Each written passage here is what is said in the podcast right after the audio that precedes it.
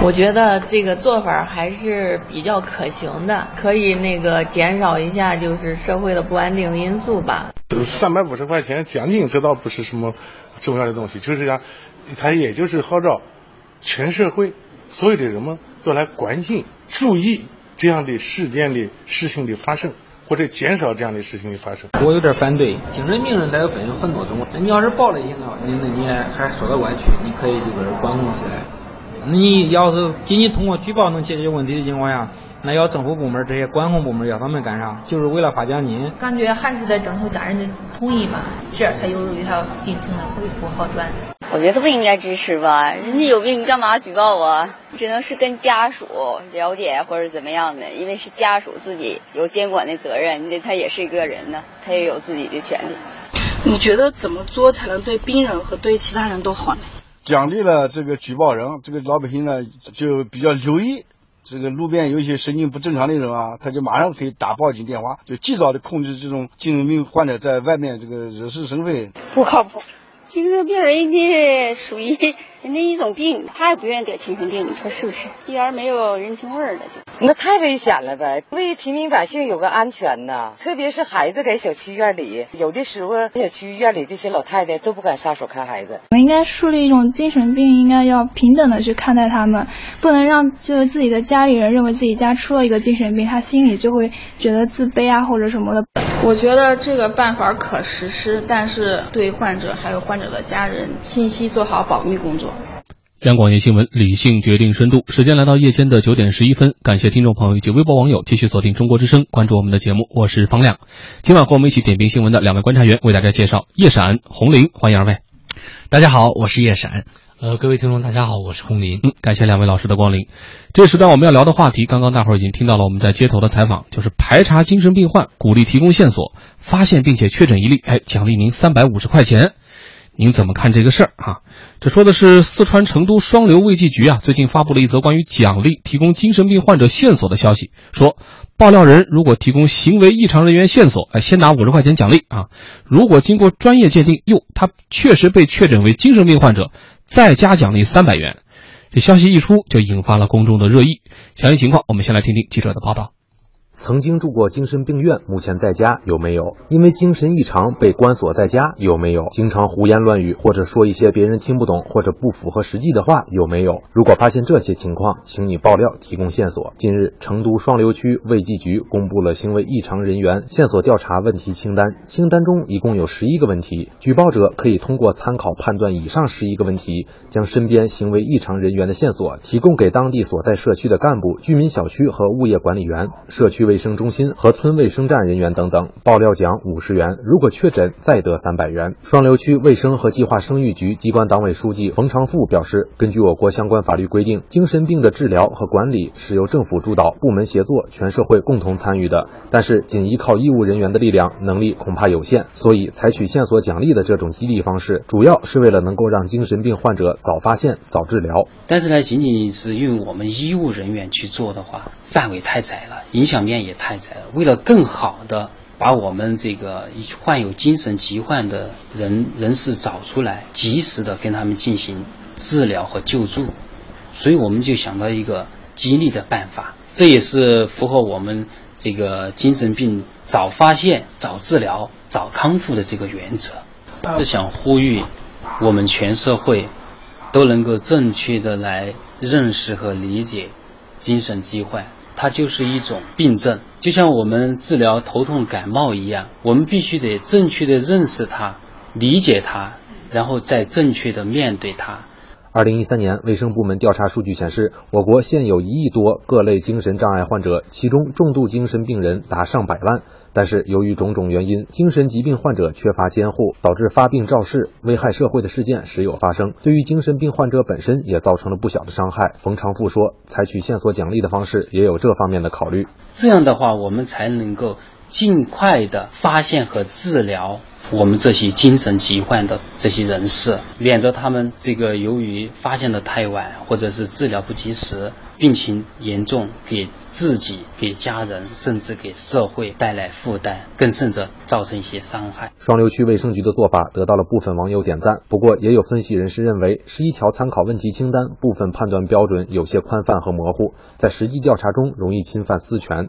对此，冯昌富解释，这十一条问题清单仅仅作为参考，是精神病患者前期的可能表现。精神病的鉴定是非常的专业和严格的。我们列出来的十一条，只是精神患有精神疾患的前期表现，这十一条，这并不是作为判定一个人是不是有精神病的标准，只说他有这样一种前期表现。那么要确诊精神病，必须到专业的机构进行严格和专业的鉴定，才能够确诊是否患有精神病。记者致电双流市妇幼保健院办公室工作人员，证实他们已经接到了相关通知。不过，提供线索需要与社区卫生中心或村卫生站等联系。此外，举报奖励也不是由医院出。而双流县公兴镇卫生院工作人员告诉记者，如果群众想要提供线索，需要提供疑似患者的详细信息。不是这个病人，你可以电话提供给我们，然后你留下你的联系方式。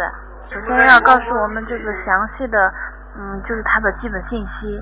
然后再告诉他的现在的实际情况，然后我们再嗯根据他的情况，要求他到相关的权威的单位去确诊。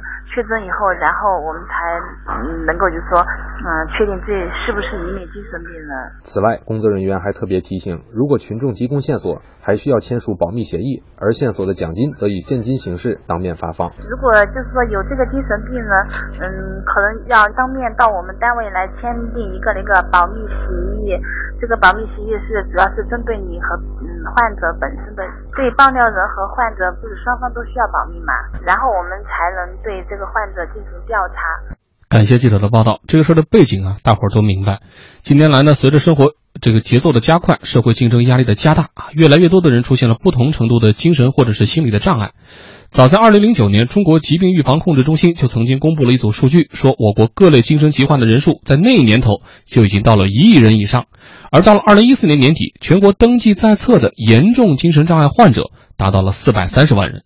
那么在这当中，因为对于精神病人照顾不周，特别是对有暴力倾向的精神病人管控不当，造成了危害他人或者社会的恶性事件，大家确实也不是第一次听说了。远的不讲。六月二十七号，北京市海淀区静书院公交站台就曾经发生过持刀伤人事件，导致两死一人受伤，也也被公安部 A 级通缉令通缉。后来被发现呢，在海淀区阳台山附近的树林内上吊死亡。而这个嫌疑人金某就被指有精神病，曾自称被人跟踪。此外呢，就在前天七月十六号，香港西区观龙楼发生了凶杀及纵火案，四人死亡。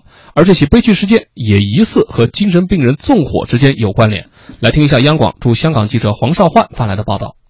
十六号，香港岛西区观龙楼凌晨发生火灾，火灾中对门两家住户四人死亡，其中一家三口居住的房屋被人用易燃剂纵火封门，大火迅速吞噬了三十多平方米的住房，一家三口被困大火中。房间内一周前从内地来港与丈夫团聚的母女俩被大火吞噬，丈夫见妻女烧死，在大火燃身的时候从窗口逃生，却坠楼身亡。遭纵火灭门的队伍住户也起火。一名有神经病记录的独居老人死亡，他身上有火烧的痕迹。消防处调查后发现火警原因有可疑，已经成立了专责小组调查。消防处海务及离岛区指挥官陈威豪表示，初步在两个起火房屋进门处都有助燃剂，已将火警列为纵火案，并成立项目组进行进一步跟进。港岛区刑事总部警司温兆雄表示，独居死者患神经病多年，曾有多次投诉噪音及与邻居争执的记录，物业管理部门已。及社工都有跟进事件，警方目前正调查其神经状况及背景，以及两户人家事发前是否发生争执等等方向调查。这是前天发生在香港的一起悲剧，而就在昨天，著名的环青海湖国际公路自行车赛第一赛段的冲刺阶段，同样有一位观众在马路边上看着比赛看得好好的，突然就冲入了赛道。导致高速骑行的多名赛车手翻车并受伤。初步的说法呢是，这位观众同样是疑似精神病人，当然这也需要进一步的鉴定。总之，这个类似的事件似乎都在提醒我们：哎，摸清楚身边精神病患的基本情况，好像既是对他们的治疗更有利，对他身边的其他人乃至社会也可能更安全。当然，反对的声音同样也不少。比如这里面是不是牵扯到病人的隐私？比如说让那些非专业人士根据所谓的十一条啊，他最近是不是自言自语了？他最近是不是说话让别人不大理解了？就可以去做初步的判断，这个真的没有扩大化的嫌疑吗？而在我们的采访中，有些精神卫生领域的专业人士也同样表达了质疑，他们的理由是这样做是不是违反精神卫生法呢？四川成都为了更好的管理精神病患者，采取了举报有奖的办法。但是业内人士认为这一举措并非合理。阜阳市第三人民医院医务科副科长杜明峰：因为现在国家的这个大政策是对这些精神病人就医的信息，我们是要保密的。参加或者是不参加重症精神病的网络管理啊，也是他们自愿的。如果我们去处理出台一个激励政策，是吧？你发现一个疑似的精神病患者报告给我们，我们就奖励你这个金钱的话。我觉得这样一做的话，对这个病人的隐私保护这一块，嗯，不利。将他的信息报告给我们的重型精神病管理网络，这都需要他们自愿的。如果你这样去，呃，大家去，你去举报一个精神病人，哎，我去强制性去给他做他有没有精神病这种，呃，这种这种鉴定的话，显然这是违反了这种精神卫生法的这个相关规定。这位说的精神卫生法是指前后酝酿了二十多年，二零一三年五月一号才正式实行的。里面最核心的一句话就是：精神障碍者住院治疗必须自愿，存在危险才可以强制住院。这个实际上是为了解决曾几何时媒体的一个报道热点，叫做“被精神病”。大家伙不知道是不是还记得，曾经我们报道过很多这样的案例哈，大到个别官司的争议，小到家庭财产纠纷。那个时候我们都做过这样的报道，说这人被精神病了啊，关进去再说。接下来就是他自己怎么想办法证明自己不是的问题了。就这个危害，想想可能都令人不寒而栗。所以精神卫生法的出台，当时大伙儿都说这是进步，但是现在这样一个成都双流的这么一个制度上的小小的，他们认为是创新，大伙儿又会怎么看呢？期待大家的微博互动的参与，同时也请出我们的两位观察员叶老师。这个与其说是，呃。关爱帮助这个精神病潜在的精神病患者去治疗，我个人感觉就说是，呃，不如说，呃，是加速了某一部分人群或某些个体被精神病的这种可能。哦，你去说是把他这个去送过去去接受治疗，我觉得不如说直接点的目的是把他送到医院里去被关起来。那我他们对这个治疗的理解呢，我觉得这个本身太过狭隘了，因为对于很多精神病患者来讲。治疗的成功不成功，或者说治疗的最后一环，很简单，是融入社会。那么，对于一个融一个精神病患，或者说是有精神障碍的人来讲的话，你既然考虑到要融入社会，那么周边的人群，真的关爱他的人群，肯定会在事先尽可能的来降低。呃，他有可能会跟社会产生隔阂的地方，或者说有可能被社会不接纳的地方。简单的说，就是别刺激他。对，这一是这是一个，另外一个就是尽可能呃不太过多的，或者说是过分去强调了他这个标签式的这么一种称谓，嗯，以免引起了某种潜在可能性的歧视。你现在采取这么一种方法，这人是不是精神障碍者还不知道，这人是不是精神病的患者还不知道，就已经先被人贴了个标签了。你且姑且不说是按照精神，呃，我这那个精神卫生防治法，他需要他自愿才能去进医院。如果这个人就算他不是这么一个呃情况，那么你想被人这么搞了一出乌龙之后，他在当地是不是多少会有人看他一种这种不一样的一种眼光？所以我想很多人对这个的担心是存在的。嗯，尽管从客观上我感觉就是说，可能发起这么一个活动的人，他的出发点是好的。但是我觉得实实在在这事儿要办起来的话，真有可能，或者说是很大的概率被办成一个特别特别糟糕的事。这是我想强调的第一点。嗯，第二点呢，我想是这样的，就是对于一种状况的改变的话，的确很多时候大家需要公众参与，需要社会动员。但这个公众参与和社会动员，不是你闭着眼睛或者是你凭着一腔热血就能够去做的，你必须要有很多方法。为什么你要有很多方法？是因为你想办成事情的话呢，你会遇到很多天然的限制。你比方说，一个真正的精神病患者的自身的权利问题、隐私问题，是不是你去帮助他的一个前提？那如果说你不认为这个是前提，那你等于是把自己的意志强加于他，那何谈你对他的帮助，何谈关爱呢？所以，我想很多这个医生，然后很多呃提出质疑的这种态度的这个。呃，观众和听众朋友应该都是意识意识到了这一点。嗯，你仅仅是凭一个好的一个出发点去办这个事情的话，肯定是不够的。那第三点，我是要强调的是，在它的整体的框架设计里面，还有一关就是要付奖金的这一关。这个钱从哪儿出？我在想，就是审批这笔钱的这个单位，事先难道对于这么一个方案没有做一个详细周全一点的评估考核吗？呃，如果说这个方案的始作俑者他自己很冲动，他很有热血啊，当时可能一叶障目了，就凭着自己一个冲动把这事情推进下去，我觉得估计还可以理解。但是真金白银要拿出来，是需要有个系统支持的。嗯，要系统支持就意味着至少从钱这件事情上，你会经过三关四关甚至更多关的审核去考量。那么这些个领导大笔一挥，能够通过这个，呃，这这么一个方案。到底说明了什么问题？是领导都睁只眼闭只眼了，没有尽到自己去审核的义务，还是说领导是一竿子插到底，就是这个创意者本人呢？我想这个三点的话是非常值得大家注意的。嗯，叶老师其实提到了很关键的问题，这个钱的问题哈，确实从十四号公布到现在四天的时间过去了，这钱到底发出来没有？说发了进展怎么样？这也是我们关心的。包括刚才谈到的一些争议乃至批评的声音，成都双流方面有没有最新的回应呢？我们马上电话连线央广记者王一群。一群你好，你好，嗯，刚刚说了十四号微博公布到现在四天的时间哈，目前这个事情有没有什么新的进展？嗯，是这样的，呃，是因为这个群众、人民群众呢，提关有关这个疑似精神病患者的线索呢，并且能够获得相应奖励的这个政策，呃，此前呢，当地也是曾经实施过。呃，但是可能呢，有关部门出于种种考虑呢，并没有公开宣传过。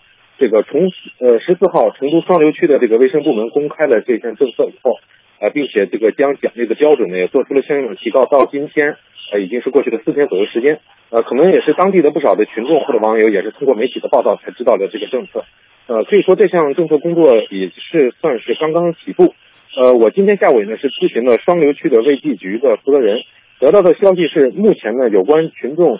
提供线索的这个数据，呃，以及是否有人的这个通过这个提供线索，并且呢是卫生部门呃通过这个线索确诊了这个精神病患者之后，提供了这个奖励。这个数据目前呢还是在这个最基层的乡镇卫生院的手中。目前呢卫计局也是正在呃汇总统计的过程中。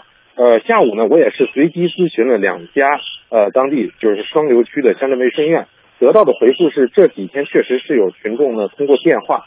咨询过有关这个提供疑似精神病患者的这个政策，呃，但是呢，目前呢还没有群众就是正式提供过这个线索，或者说当面和卫生院签订过这个保密协议等等。好，现在在所有的争议里面最严重的质疑，也是看上去最专业的质疑，就是这样做是不是违反精神卫生法？就一句话，就算提供了线索，疑似患者本人他不愿意怎么办？他会被强制鉴定吗？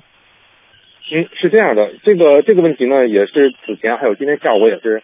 和这个当地的卫计局的相关负责人也是呃采访和沟通过，然后他告诉我的回答说，这个问题其实是一个操作层层面的问题，呃，就是说呃，如果就是线索的接收单位，就是这个卫生部门得到群众提供的这个线索之后，呃，会首先和这个会会首先和这个提供线索的这个群众呢签订这个保密协议，主要是为了保护这个一方面呢是保护线索提供者的这个。人的信息，另一方面呢，也是对这个疑似精神病患者的个人信息进行一个保密。